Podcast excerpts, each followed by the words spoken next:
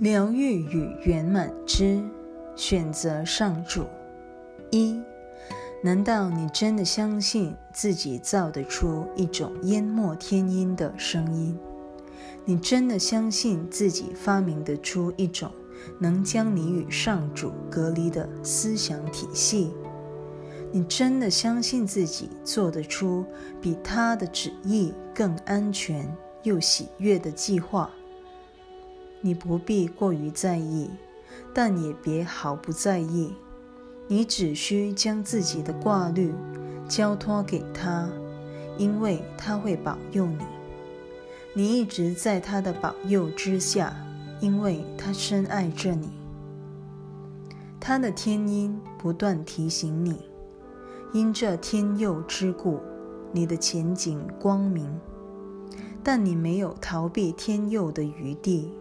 因为这与他的旨意不符，你只能接受天佑，且善用他的无限天佑之力，去照顾他的一切创造。二，许多治疗师本身尚未得到疗愈，他们的信心不够完整，故无移山倒海之力。有些人。偶有治病的能力，却不能起死回生。除非治疗师先行自我疗愈，否则他不可能相信奇迹是没有难易之分的。他尚未看出上主创造的每个心灵都配得疗愈，因为那原是上主圆满不缺的创造。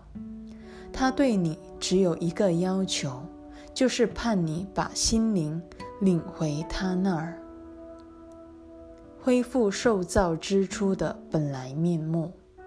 而他要求你的，正是他要给你的礼物。他知道这一礼物会为你带来疗愈。